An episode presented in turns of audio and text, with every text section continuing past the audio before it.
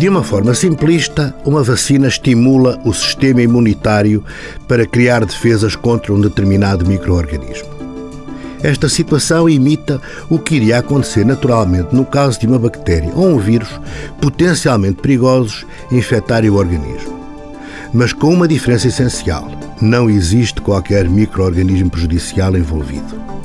Em vez disso, a vacina contém uma versão reconhecível, mas praticamente inofensiva da bactéria ou do vírus. Quando a pessoa é vacinada, o seu sistema imunitário irá agir como se determinado microorganismo estivesse na realidade a infectar o seu organismo e desenvolverá anticorpos contra ele. Futuramente, se o indivíduo for realmente infectado pelo agente para o qual foi vacinado, a resposta do seu organismo será muito mais rápida e a infecção não se desenvolverá ou, a desenvolver-se, será muito menos grave. Para mais informações, consulte a página do Facebook do programa Harvard Medical School Portugal.